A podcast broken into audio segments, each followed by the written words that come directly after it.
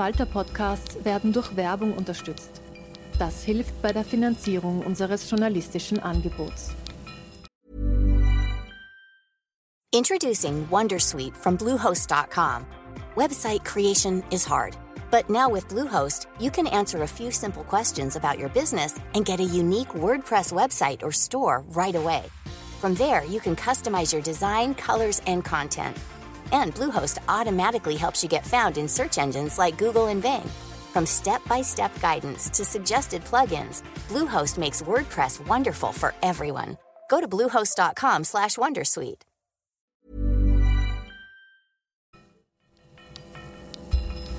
Falter Radio, der Podcast mit Raimund Löw.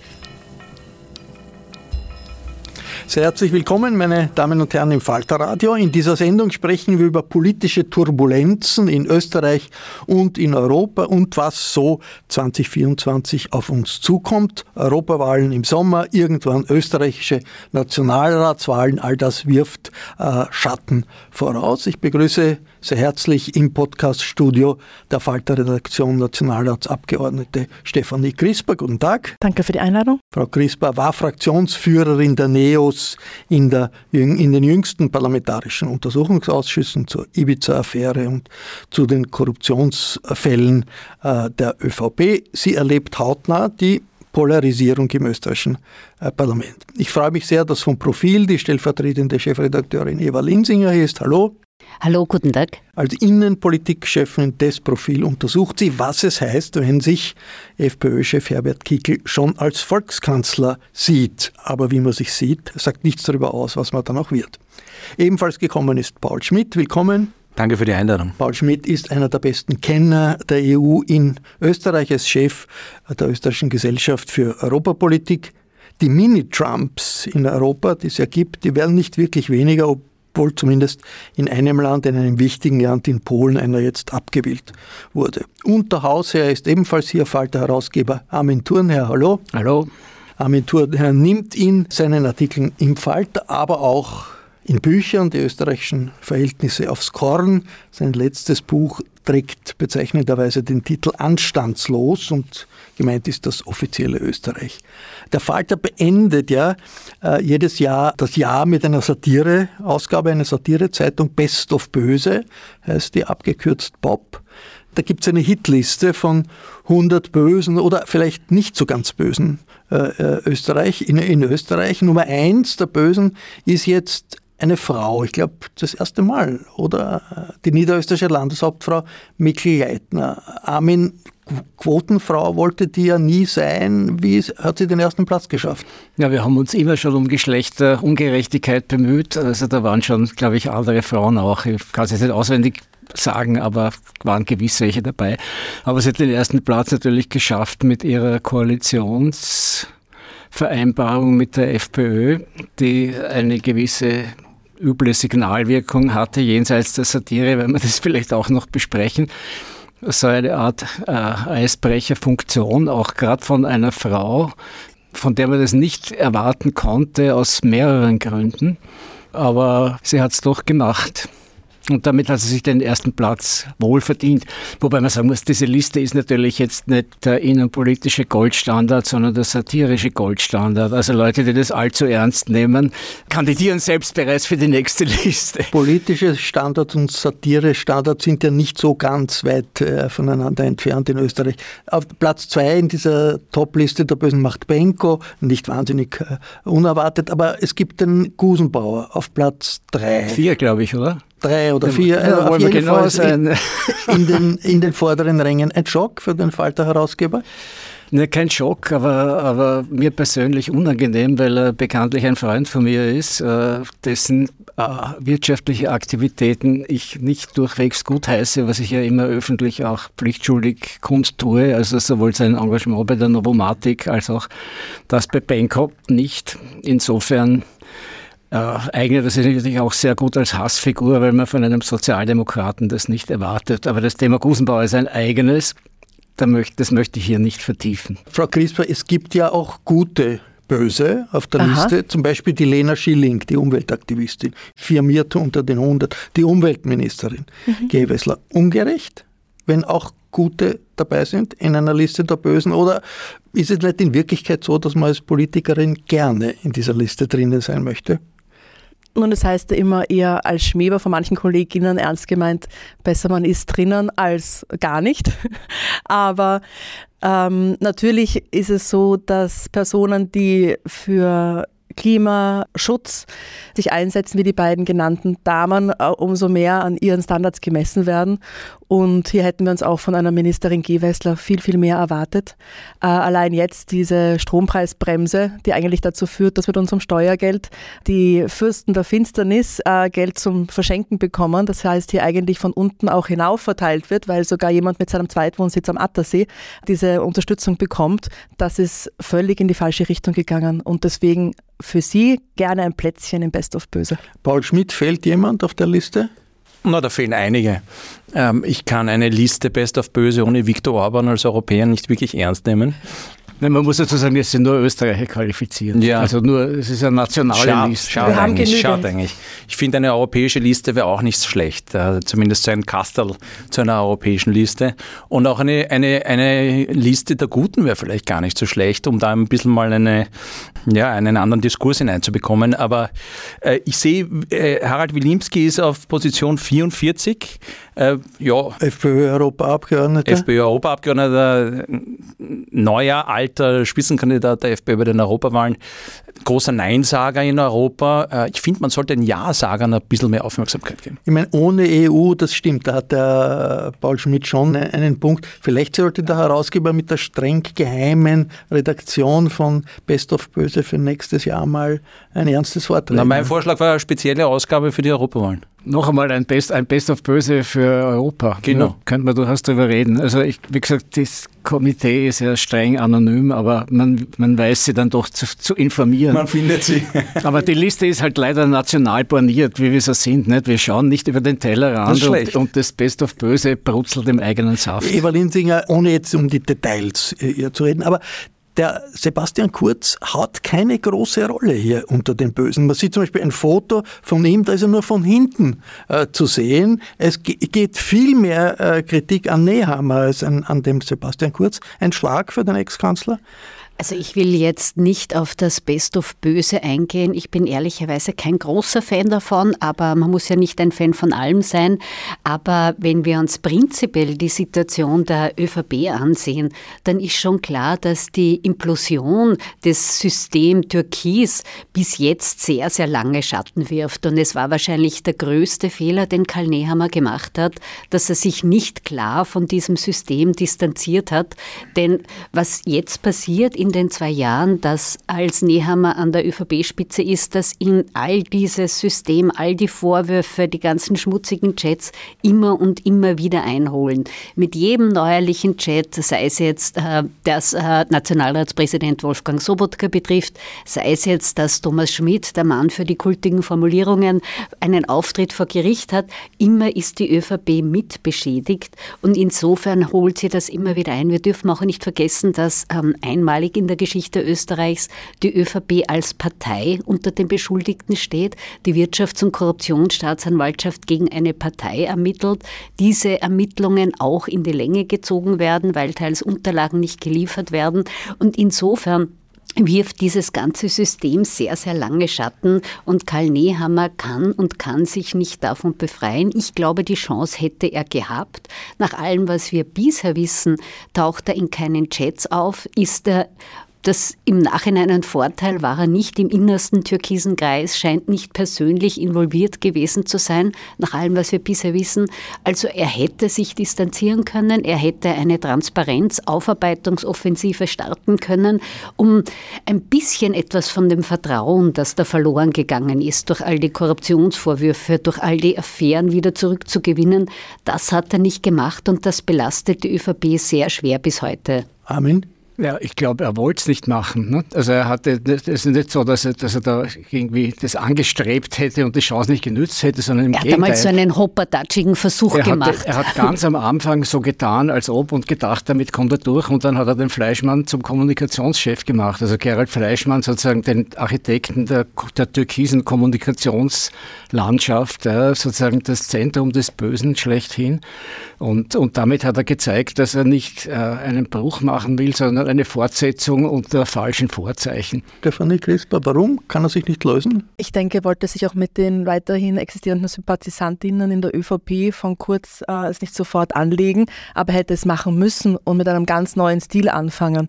Nach Ibiza hat die FPÖ sehr hart die Konsequenzen gezogen, hat die vermeintlich einzigen korrupten Subjekte ausgemerzt sozusagen, aber die ÖVP hat hier das Gegenteil getan, nachdem ihre Korruption zum Thema wurde und insbesondere hätte sie beweisen sollen, äh, dass sie jetzt einen anderen Kurs fährt, indem sie endlich auch Reformen umsetzt. Und unser Urausschussbericht mit den Empfehlungen, wie man zu sauberer Politik kommt, da ist jede Empfehlung noch immer aufrecht und nichts umgesetzt. Und wir haben nur mehr nicht mal ein Jahr. Äh, Paul Schmidt, wie, wie, sieht man eigentlich auf europäischer Ebene den äh, Kanzler Nehammer? Ist das ein, eine Miniaturausgabe des Sebastian Kurz für die anderen Staats- und Regierungschefs oder an Kurz hat man ja sich abgearbeitet, sich abarbeiten müssen. Viele in Deutschland haben auf Kurz geblickt und, und da war irgendwie die, die, Hoffnung dabei, da könnte es eine Art neue äh, Dynamik bei den Konservativen geben. Bei Nehammer ist das wohl weg.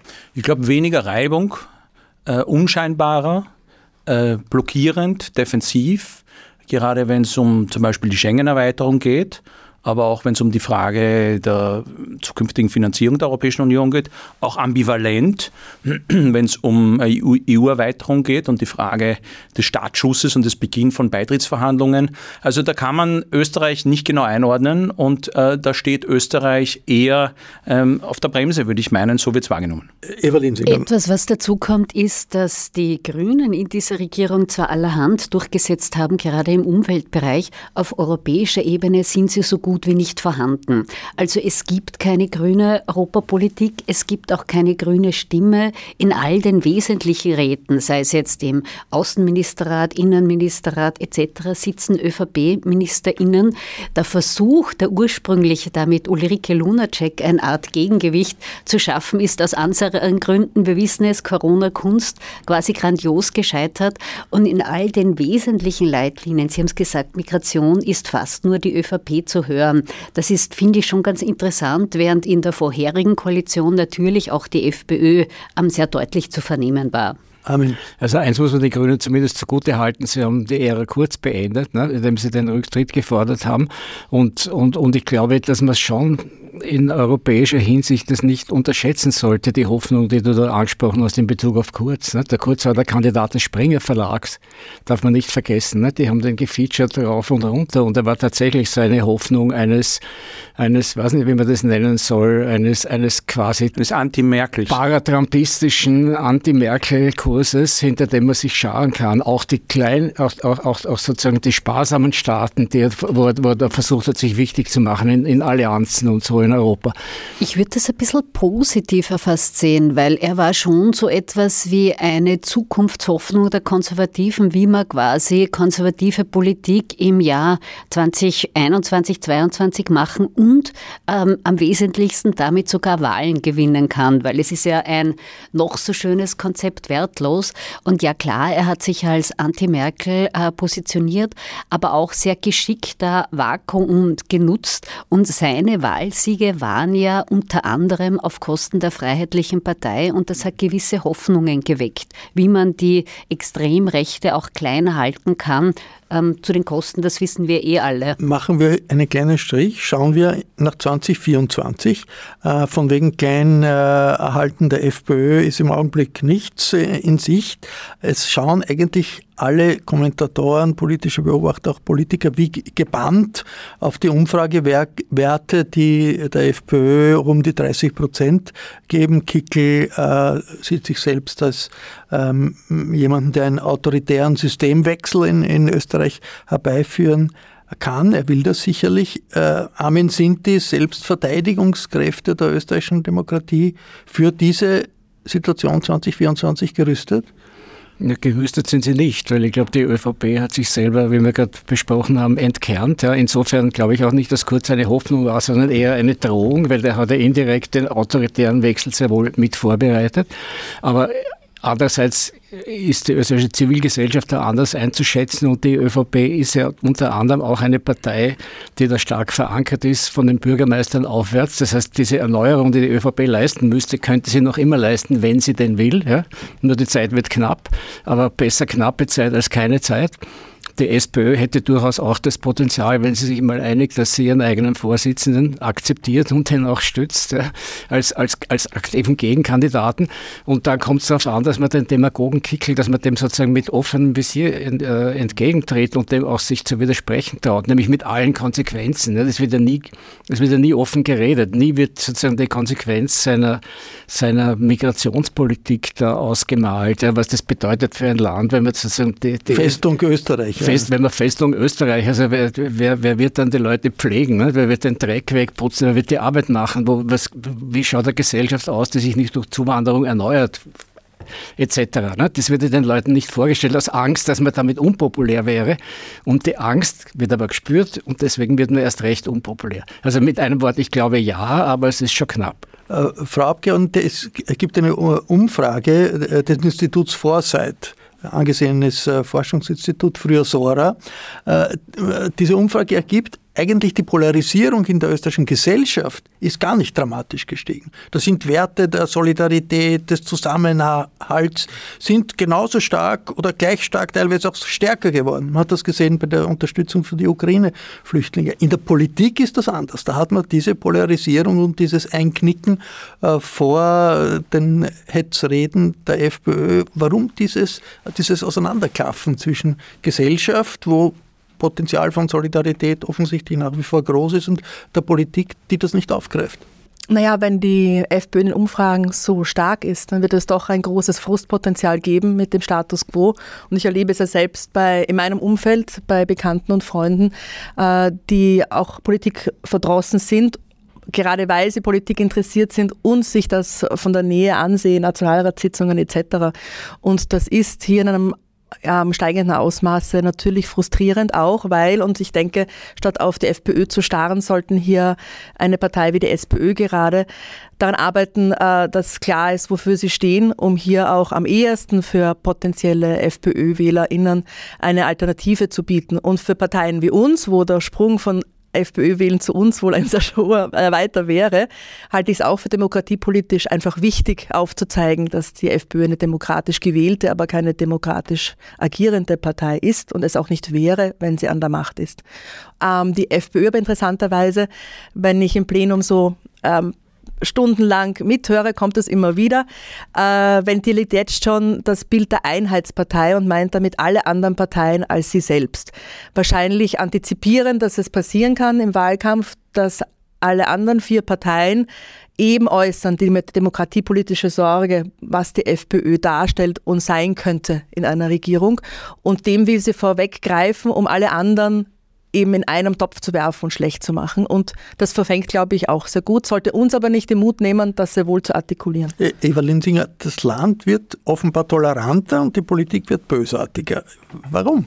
Wenn man sich diesen äh, Foresight früher Sora-Befund äh, anschaut, der ja basiert auf dem, fand ich, hochinteressanten deutschen Forschungsprojekt mit dieser Langzeitstudie, dann sieht man schon äh, Entwicklungen auf mehreren Ebenen. Einerseits äh, das Phänomen, das wir schon länger kennen, dass sich ein immer größerer Teil der Bevölkerung als abgehängt empfindet, das Gefühl hat, nicht gehört zu werden, in den eigenen Bedürfnissen nicht wahrgenommen zu werden, sei es jetzt ökonomisch wie auch gesellschaftspolitisch und auf der anderen Seite eine steigende Toleranz. Ich fand an der deutschen Studie hochinteressant, dass die Zustimmung zu äh, LGBT-Werten, äh, Homo-Ehe, also den all den sogenannten Gendern, den sogenannten umstrittenen Themen relativ gleich durch alle Bevölkerungsgruppen durchgeht. Dessen ungeachtet ähm, gelingt es der FPÖ auch damit, Aufmerksamkeit zu machen und Politik zu machen. Und all das, was Sie beide beide gesagt haben, dass die FPÖ in gewisser Hinsicht eine, ich nenne es jetzt äh, salopp einen Sonderfall darstellt innerhalb des Parteienspektrums, wird natürlich konterkariert dadurch, dass sie mittlerweile drei Landesregierungen sitzt. Also mit jeder Mitregierung, mit jedem ähm, Landeshauptfrau, Landeshauptmann, Stellvertreterposten wird die FPÖ ein Stück mehr ähm, hereingerückt und das wird, glaube ich, für die anderen Parteien auch die Schwierigkeit sein im nächsten Wahljahr bei der Positionierung. Nicht ganz zuletzt halte ich nicht allzu viel. Man hat ein bisschen den Eindruck, fast mit Angstlust äh, wird ein FPÖ-Kanter-Wahlsieg und ein Herbert Kickel herbeigeredet. Ich halte es für wirklich wahnsinnig viel sinnvoller, sich nicht fast exzessiv damit zu beschäftigen, sondern wirklich so etwas wie sinnvolle, gute Politik zu machen. Ich bin mir nicht sicher, ob die beiden Untersuchungsausschüsse, die da im nächsten Jahr kommen werden, da schaue ich jetzt hier, dass sie die meiste Untersuchungsausschusserfahrung von uns allen haben, da einen Beitrag dazu leisten, ob es nicht gescheiter wäre, wirklich andere Dinge endlich zu machen, wie endlich das Amtsgeheimnis auch abzuschaffen, etc. Ja, das kann ich nur bestätigen. Es ist völlig klar, welche Reformen es bräuchte. Und gerade mit der Sorge, dass in der nächsten Regierung eine FPÖ sitzen könnte, müssten wir unsere Demokratie stärken. Und da fehlt uns gerade die unabhängige Bundesstaatsanwaltschaft. Und da war auch völlig unzureichend die letzte Medienreform, wo in Wahrheit die Medien weiter in einem Gängelband der Inserate gelassen wurden und dadurch eben in eine Abhängigkeit und Ressourcenknappheit geführt wurden, die die vierte Macht im Staate wahrlich nicht kräftig. Und das muss ich schon als Kritik ähm, hier ausformulieren, dass wenn die Grünen schon sagen, ähm, es hat eine Berechtigung, dass sie diese Legislaturperiode zu Ende aussitzen, dann wahrlich, weil sie die FPÖ am Horizont damit ein bisschen äh, noch lassen, dann aber auch nur, wenn man hier bis dahin die Demokratie stärkt. Und das bräuchte es. Jede Reform ist schon klar. Wir können in den Urausschüssen weiterhin uns mit Einzelfällen bewerfen. Ich habe gemerkt, nach zwei Jahren zu Korruption, weil beide waren eigentlich zum Thema Korruption, alle systemik, systemischen äh, Maßnahmen, wie man den Staat missbrauchen kann, sind schon aufgezeigt und die dazugehörenden Reformen ganz klar am Tisch. Was das Gefühl des Abgehängtseins betrifft, bräuchte es auch viel mehr Investitionen in die Bildung, in Entlastung sofort und auch weiterhin ähm, für saubere Politik eben alles, was noch geht. Paul Schmidt, jetzt in, in Europa gibt es ja in mehreren Mitgliedstaaten durchaus vergleichbare Situationen. Äh, Verunsicherung ähm, äh, auf der einen Seite, Aufstieg von Rechtspopulisten auf der anderen Seite. Die Parteien der Mitte wissen nicht genau, wie sie äh, reagieren sollen. Wir hatten in den Niederlanden den Fall, dass Gerd Wilders, ein rechtsradikaler Provokateur, der wichtigste Islamgegner äh, Europas Nummer eins wird und jetzt jetzt müssen alle anderen Parteien sich orientieren, können wir eigentlich so jemanden zum Regierungschef machen oder nicht. Und es geht eher in die Richtung, die meisten sagen, nein, das muss einen anderen Weg geben. Wie ist Österreich hier vergleichbar? Naja, es gibt natürlich europäische Muster, aber es gibt auch einiges, was hausgemacht ist. Also in Polen schlägt das politische Pendel zurück. In den Niederlanden wissen wir noch nicht genau, äh, wie eine neue Regierung tatsächlich aussehen wird. Und wir haben aus den Umfragen heraus zumindest vorher nicht erahnen können, dass Gerd Wilders äh, so ein Wahlergebnis einfährt. Und jetzt haben wir das österreichische Beispiel, wo in den Umfragen die FPÖ bei 30 plus liegt an, an äh, erster Stelle. Die Frage ist, äh, ist es ein Naturgesetz, dass äh, Umfrageergebnisse dann zu Wahlergebnissen führen müssen? Das ist das eine. Das zweite ist, ähm, wird die FPÖ in Wahlumfragen angekreuzt, weil sie so toll ist? Oder wenn man die anderen zu schlecht findet. Also, und dann ist sozusagen die Frage, wie reagiere ich darauf? Ja? Äh, nähere ich mich den Europawahlen im Schlafwagentempo, ähm, im Schneckentempo und kümmere ich mich lieber nicht drum, weil äh, dann mache ich die Wahlen zu wichtig. Ich könnte ja vielleicht sogar verlieren, vielleicht finde ich ja keinen Kandidaten. Ähm, ich glaube, das ist das falsche Rezept. Ich glaube, man, man, man muss sich schon ähm, dieser, diesem Trend und diesen Entwicklungen entgegenstellen, vor allem auch, weil die Europawahl erstens einmal als Europawahl ganz, ganz wichtig ist, aber natürlich auch den Trend dann vorgibt für die Nationalratswahl, wann immer sie stattfinden soll. Also wenn man da den Zug der Zeit nicht erkennt und da nicht dagegen äh, rudert, äh, naja, dann kann man äh, dieser Politik oder diesen Politikern wahrscheinlich auch nicht helfen. Since 2013, Bombas has donated over 100 million socks, underwear and T-Shirts to those facing homelessness. If we counted those on air, this ad would last over 1,157 days. But if we counted the time it takes to make a donation possible, it would take just a few clicks. Because every time you make a purchase, Bombas donates an item to someone who needs it. Go to bombas.com slash ACAST and use code ACAST for 20% off your first purchase. That's bombas.com slash ACAST, code ACAST. Amen. Ich habe jetzt gerade in, in dem morgigen Kommentar äh, das beschrieben, wie, wie in Amerika äh, umgegangen wird mit der kommenden Gefahr Trump. Äh, und, und was mich sehr beeindruckt hat, ist, da gab es dann verschiedene Kommentare. Man muss also das nicht hinnehmen wie ein Schicksal. Und da gab es Kommentare, die gesagt haben, es gehört sozusagen zur Taktik und zur, und zur Praxis von, von undemokratischen Usurpatoren, dass sie versuchen, so gut es geht, mit Hilfe der Presse und mit allen Mitteln, die sie haben, ihren Sieg als unvermeidlich darzustellen. Ja, und da habe ich mir gedacht, irgendwie sind wir in Österreich Kickelopfer diesbezüglich, weil diese Medienstrategie, der, der Diktator Kickel ist unvermeidlich und der Wahlsieger Kickel ist unvermeidlich, das glauben schon alle. Wir hier auch. Natürlich ist es durch Umfragen unterfüttert, aber man muss das nicht so demütig zur Kenntnis nehmen. Man muss, auch, man muss auch den Blick für das Lächerliche dieser Figur haben ja, und, und, und, und, und auch für das Vermeidbare dieses Aufstiegs nicht aus dem Auge verlieren. Ne? Eva Linsinger. Gerade die Serie der Landtagswahlen zeigt ja, Protest muss nicht zwingend von rechts kommen. Wir haben in Salzburg ein bemerkenswertes Wahlergebnis der Kommunisten erlebt. Wir haben in Kärnten einen Wahlerfolg des Team Kärntens, das ist schon ein bisschen länger her. Ja. Wir haben in Tirol die Liste Fritz erlebt. Das waren jetzt die Landtagswahlen Landtagswahlen der letzten Monate. Und da ist schon klar, es gibt offensichtlich einen Sehnsucht nach Protest, aber der muss nicht immer zwingend zur FPÖ gehen. Also Protest kann von allen Seiten kommen. Trotzdem wird man sich, wenn man aufs nächste Jahr schaut, ernsthaft schon überlegen müssen, was passiert oder was kann passieren, wenn äh, die FPÖ mit Kickel deutlich Platz 1 ist, also um die 30 Prozent. Ich lese äh, und höre, da wird in verschiedenen Parteien, gibt es da Überlegungen, was wäre dann sinnvoll, was wäre möglich. Sowas kann ja auch nicht von heute auf morgen überlegt werden. Was weiß ich, große Koalition neu oder Minderheitenkabinett oder lange Verhandlungen und nachher noch einmal wählen. Es klingt alles ein bisschen äh, komisch, aber das wäre ja auch wirklich eine komische Situation und unvorbereitet oder ohne Dis Diskussionen in die Situation hineinzugehen, ist eigentlich auch unverantwortlich. Der Bundespräsident hat schon klarerweise gesagt, klar gesagt, er will Kickel nicht äh, zum Kanzler, was auch immer äh, herauskommt bei den Wahlen, machen. Äh, Eva Linsinger, hinter die Kulissen der Parteien blickend, was gibt es da realistische Überlegungen? Gibt es die überhaupt oder geht man da schlafwanderisch äh, in, in eine Situation hinein, äh, bei der man nicht weiß, wie man rauskommt? Ein bisschen dazwischen würde ich sagen. Es gibt äh, auf der einen Ebene die Wünsche, die ich jetzt einmal als verzweifelte Hoffnungen abqualifizieren würde. Da gehört dazu, mh, hm, der Kickel, der wird schon über sich selber stürzen. Ähm, das verkennt aber, dass Kickel sehr viel disziplinierter ist als seine Vorgänger Jörg Haider und Heinz-Christian Strache.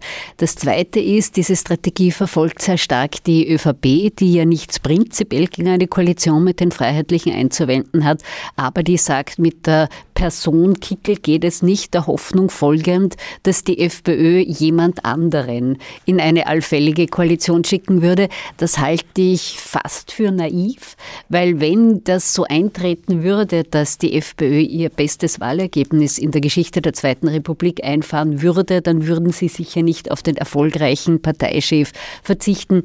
Und dann gibt es noch die dritte Hoffnung, die kommt aus beiden Parteien, aus ÖVP und SPÖ. Ach, das wird schon nicht so arg kommen. Kickel sei ja kein Sympathieträger. Es werde, je nach Partei, die ÖVP glaubt fest daran, dass sie auf Platz 1 kommt. Die SPÖ halt, hält ihre Chancen für intakt, das selbst zu schaffen. Recht viel weiter sind die Überlegungen noch nicht gediehen. Es gibt keine, wie auch immer gearteten Konzepte und es gibt eine sehr ausgeprägte Aversion zwischen ÖVP und SPÖ. Da gibt es einzelne Kräfte, äh, vor allem wenig überraschend die Landeshauptleute, die teils selbst zu regieren, die versuchen, das ein wenig zu kitten.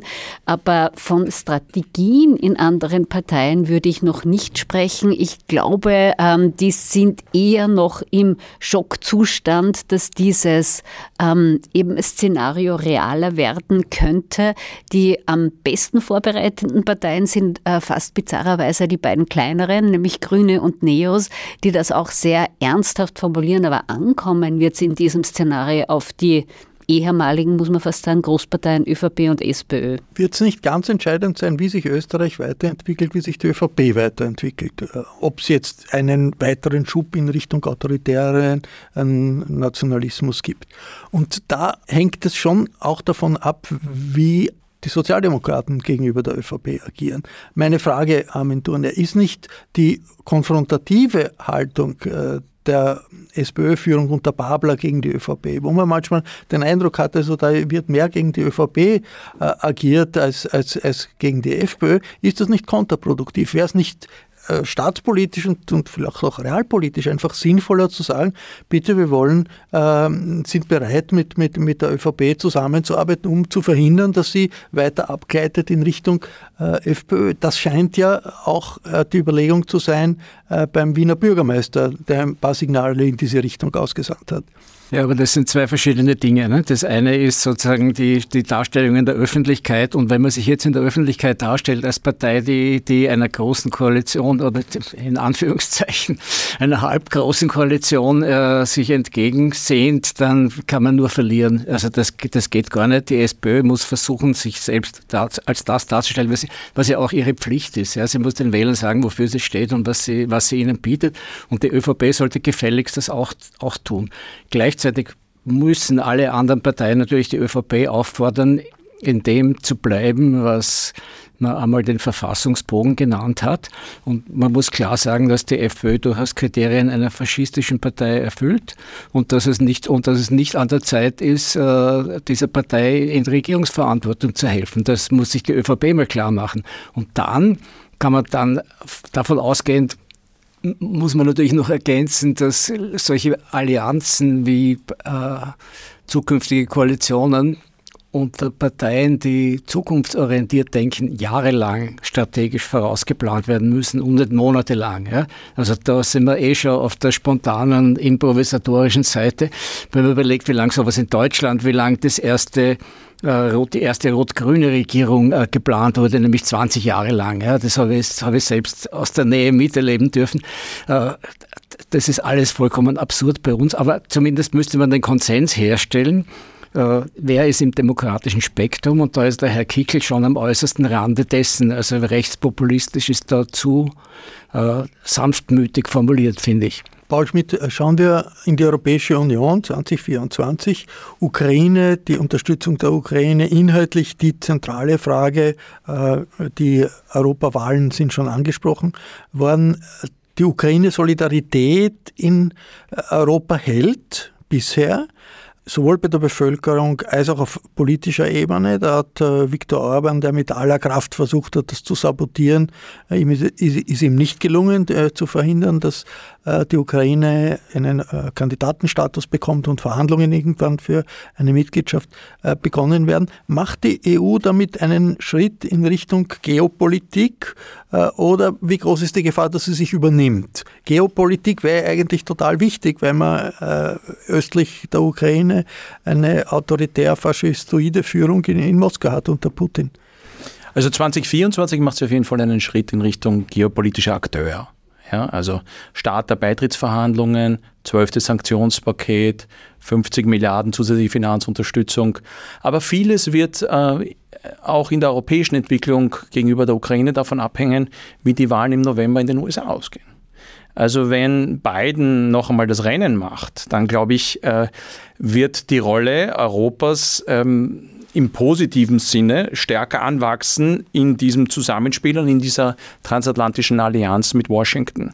Wenn äh, Trump das Rennen machen sollte oder ein Kandidat, der so ähnlich agiert wie, wie Donald Trump, dann dann wird sich zeigen, ob die Europäische Union es schafft, sich zu emanzipieren und hier äh, in, dieser, in dieser Welt, inwieweit sie auf, auf sich allein gestellt sein wird und ob sie das da hebt. Ja. Aber für 2024, glaube ich, äh, sehen wir Fortschritte, werden wir Fortschritte sehen, weil ich meine, die Inauguration des neuen amerikanischen Präsidenten ist erst im Jänner 2025. Jetzt Österreich, die Rolle Österreichs, Eva Linsinger in der EU. Paul Schmidt hat schon angesprochen, eigentlich unauffällig, wir agiert unauffällig, aber es hat doch ein äh, starkes Signal eigentlich antieuropäisches Signal gegeben mit der Blockade äh, der äh, Schengen, äh, des Schengen-Beitritts von Bulgarien und Rumänien, wo also alle formalen Bedingungen erfüllt worden sind, damit die, die beiden Staaten zu Schengen dazugehören und Österreich blockiert das nach wie vor. Ist das etwas, das in Österreich wirklich innenpolitisch ankommt oder ist das nicht nur grotesk, mit dem sich die, die Regierung auch auf europäischer Ebene nur unbeliebt macht, ohne dass es jemand, irgendjemand etwas bringt? Es folgt der unzähligen Tradition, also Österreichs Staats- und Regierungschefs, aber auch die einzelnen Ministerinnen sind immer nach Brüssel in die Räte gefahren wie in eine Schlacht, aus der es möglichst viel herauszuholen gibt und sich auf dem innenpolitischen Feld zu profilieren. Das begann ganz am Anfang schon mit dem Kampf gegen Gentechnik, mit dem Kampf gegen die Lkw-Maut, äh, mit Kampf gegen Atomkraft, setzt sich dann fort in Migrationsfragen. Und ich finde es traurig, ähm, Österreich hat in einem dermaßen großen Ausmaß vom EU-Beitritt profitiert. Ähm, die Älteren von uns können sich noch erinnern, wie das früher war, wie sehr das auch gering geschätzt wird und wie sehr damit politisches Kleingeld geschlagen wird. Ich finde das immer schade, wie wenig in manchen Bereichen äh, Österreich in der EU angekommen ist. Das merkt man auf verschiedenen Ebenen. Also in, bei keiner anderen Wahl äh, kandidieren dermaßen viele Schrullis, Kaiserenkel, TV-Moderatorinnen, äh, Köchinnen wie bei der EU-Wahl. Das würde bei einer Wahl, die wirklich ernst genommen wird, nie passieren. Ähm, es wird mit EU-Politik da wirklich ähm, viel Schindluder getrieben und die Konsequenz ist abzulesen. Fast seit dem Beitritt Österreichs ist die EU-Skepsis fast nirgendwo, also wir haben da immer wieder mit Großbritannien, UK Platz gewechselt, fast nirgendwo so hoch wie in Österreich. Und ich finde das einfach schade, gerade für ein Land, das dermaßen viel vom Beitritt profitiert Ganz hat. Ganz kurz der Paul Schmidt und dann die Stefanie Also Best Crisper. of Schrulis finde ich ein bisschen böse, weil es gibt natürlich auch Europapolitiker, die da kandidieren, die, die durchaus was drauf haben. Das ist das eine. Das Absolut. zweite ist, Auch die Köchin ist nicht so schlecht als Europapolitikerin. ja, okay. Man hört halt von ihr nichts in den letzten fünf Jahren, aber sie ist sicher gut. Die Frage ist, brauchen wir nicht eine, eine wesentlich proaktivere Europapolitik und haben wir nicht eine Europapolitik, die total innenpolitisch determiniert und beeinflusst wird? Ja? Also nur zwei, zwei Daten. Also wir wissen, Schengen als Begriff äh, ist innenpolitisch in der Öffentlichkeit äh, negativ konnotiert. Rumänien und Bulgarien haben ein negatives Image und darauf surfe ich jetzt und das ist halt ein bisschen wenig, wenn man mehr an der Lösung und weniger am Problem interessiert Europapolitisch wäre. unverantwortlich, Stefanie Crisper. Ja, ich weiß nicht, wie gut Helmut Brandstätter kocht, aber er tritt zumindest hier an für uns als Kandidat für die EU-Wahl und war bis noch jetzt außenpolitischer schon fix? Sprecher. Nein, er muss antreten. Wir haben die demokratischen Vorwahlen, die internen. Ähm, aber ich pflichte bei und das Schengen-Veto, ich glaube, darüber kann man nicht genug reden. Ich war vor ein paar Wochen in Bukarest und die rumänischen vis-à-vis haben alle schon den Kenntnisstand, dass da irgendwas mit einer Bundeslandwahl war und das Ganze eigentlich, wie Sie gesagt haben, innenpolitisch motiviert war. Und das Absurde war ja, dass ähm, auf meine Anfragen hin, was denn die Kriterien wären, die die beiden Länder zu erfüllen haben, damit das Veto beendet wird, keine Antwort kam, weil es einfach keine inhaltliche Argumentation gibt. Also so etwas Peinliches und dementsprechend auch ein derartiger Hohn Ländern gegenüber, die sich eh nie auf Augenhöhe Höhe fühlen, was mir auch in Bukarest mitgegeben wurde, ähm, ist wirklich unglaublich und auch von einer Kurzsichtigkeit, die dermaßen Ist das verantwortungslos nicht ist. eigentlich den, auch den ÖVP-Abgeordneten peinlich, die Situation? Sagen Ja, Sie ja. nicht hinter den Kulissen Ihnen, wenn Ja, Sie unter ja. vier Augen sind? Ja, das ja. ist ziemlich peinlich. Ja, geben Sie natürlich. zu. Und Es ist halt noch ein Punkt, Entschuldigung, wenn Ja. ich darf.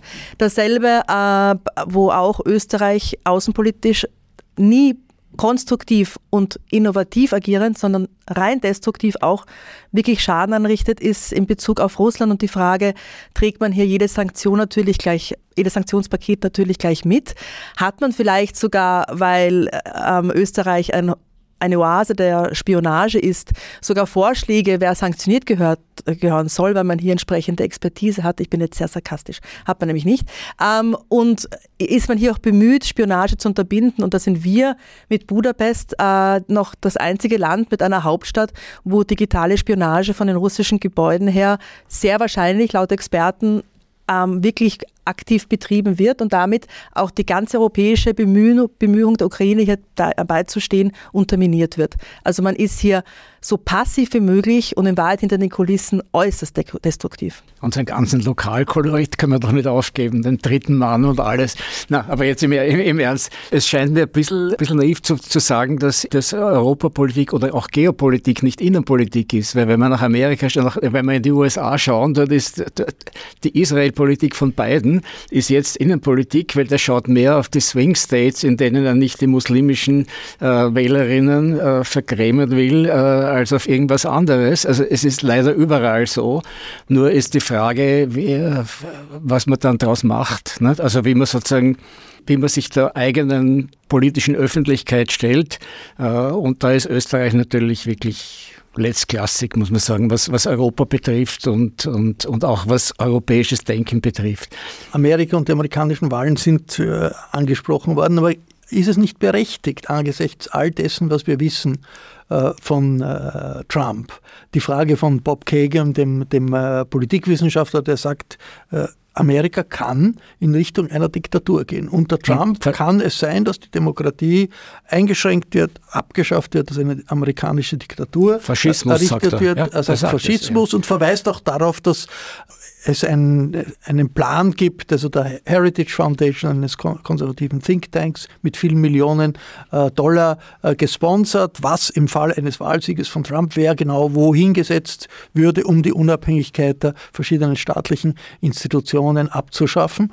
Und äh, es ist auch in der amerikanischen Geschichte unter der, mm, unter der trotz Rechtsstaat und allem, Roosevelt hat im Zweiten Weltkrieg äh, Japan, japanische Amerikaner in, in Lager geschickt, es wurde im Ersten Weltkrieg die Pressefreiheit abgeschafft. Also wie ernst muss man das nehmen, diese Situation? Es könnte eine Entwicklung in Amerika zur Diktatur geben. Man muss es sehr ernst nehmen. Ich empfehle immer den Roman von Philip Roth, The Plot Against America, wo er beschreibt, äh, wie es gewesen wäre, wenn äh, nicht Roosevelt gewonnen hätte, sondern äh, Charles Lindbergh, der, der rechte Ozeanpilot.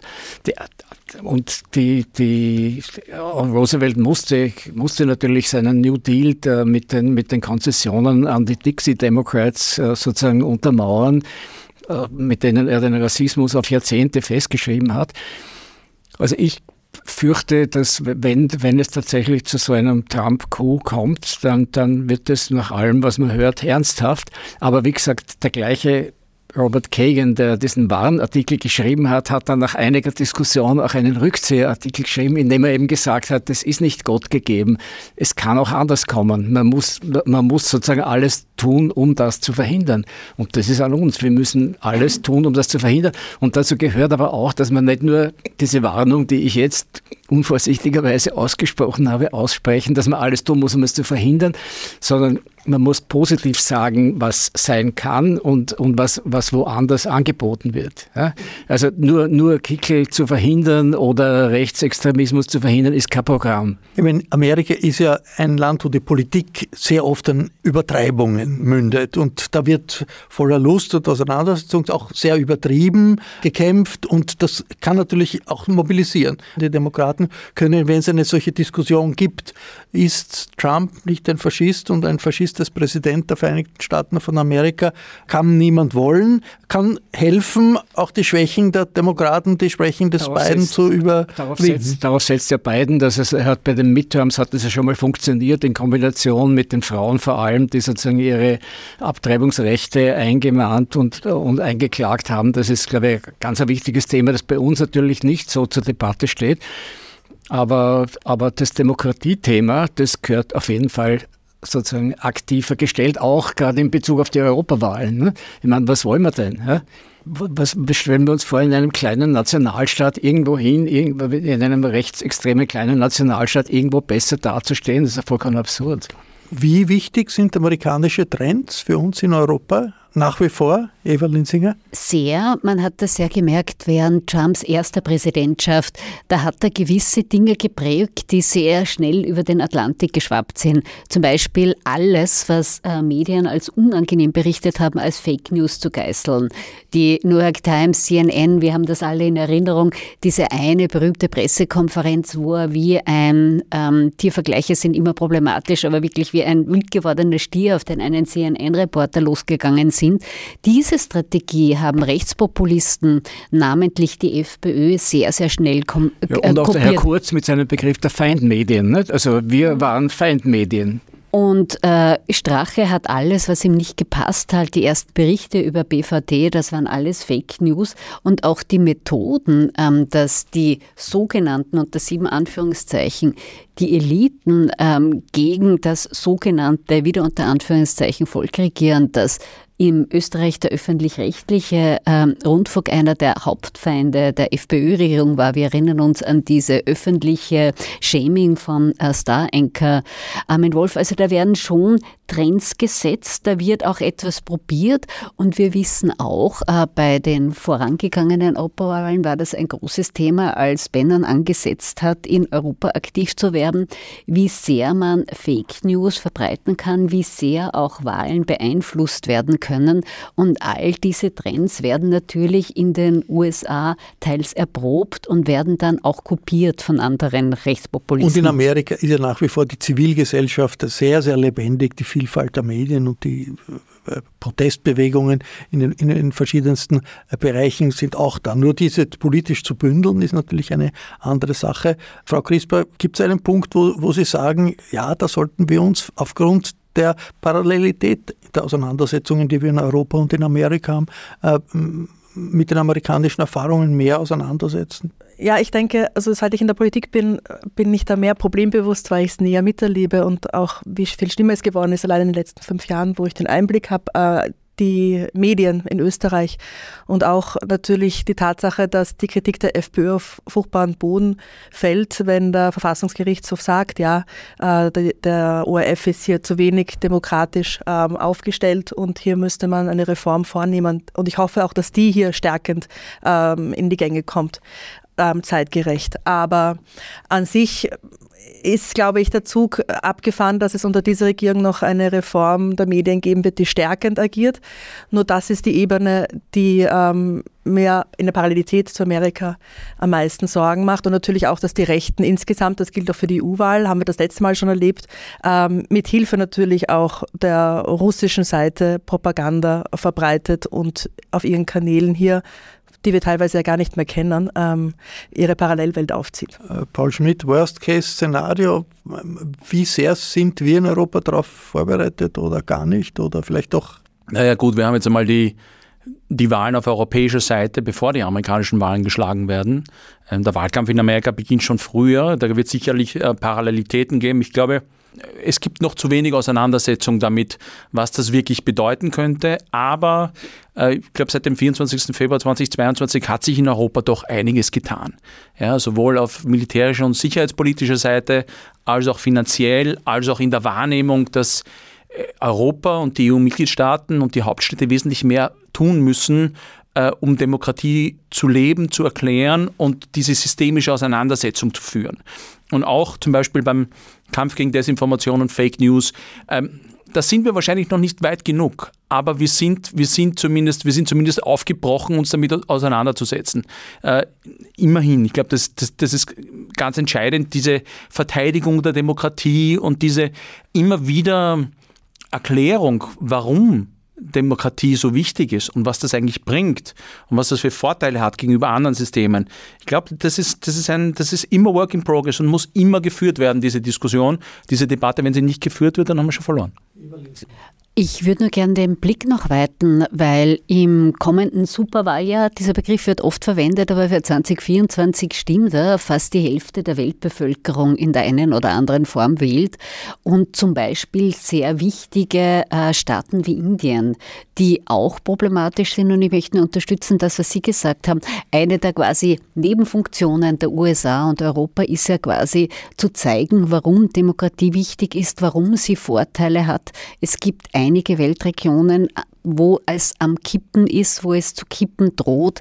Deswegen ist das kommende Jahr auch weit abseits der USA wichtig. Also ich halte das indische Wahlergebnis zum Beispiel für eines der entscheidenden Punkte, wie sich die Welt weiterentwickelt. Danke für die weit gefasste, breite Diskussion.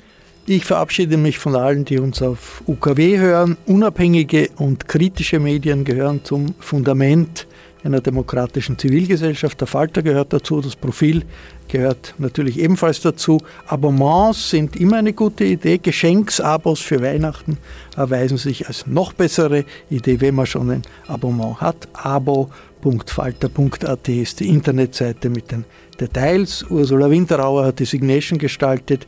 Miriam Hübel betreut die Audiotechnik für diese Sendung. Danke Miriam. Bis zur nächsten Folge.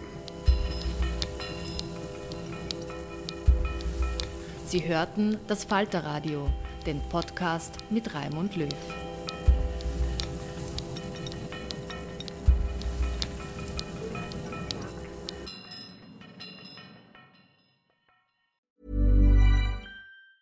Tired of ads barging into your favorite news podcasts? Good news. Ad-free listening is available on Amazon Music. For all the music plus top podcasts included with your Prime membership. Stay up to date on everything newsworthy by downloading the Amazon Music app for free or go to amazon.com slash news ad free. That's amazon.com slash news ad free to catch up on the latest episodes without the ads. This message comes from BOF sponsor eBay. You'll know real when you get it. It'll say eBay Authenticity Guarantee. And you'll feel it. Maybe it's a head turning handbag, a watch that says it all jewelry that makes you look like the gem, or sneakers and streetwear so fresh every step feels fly. eBay gets it. So look for the blue check mark next to that thing you love and be confident that every inch, stitch, sole, and logo is checked by experts. With eBay Authenticity Guarantee, you can trust that feeling of real is always in reach.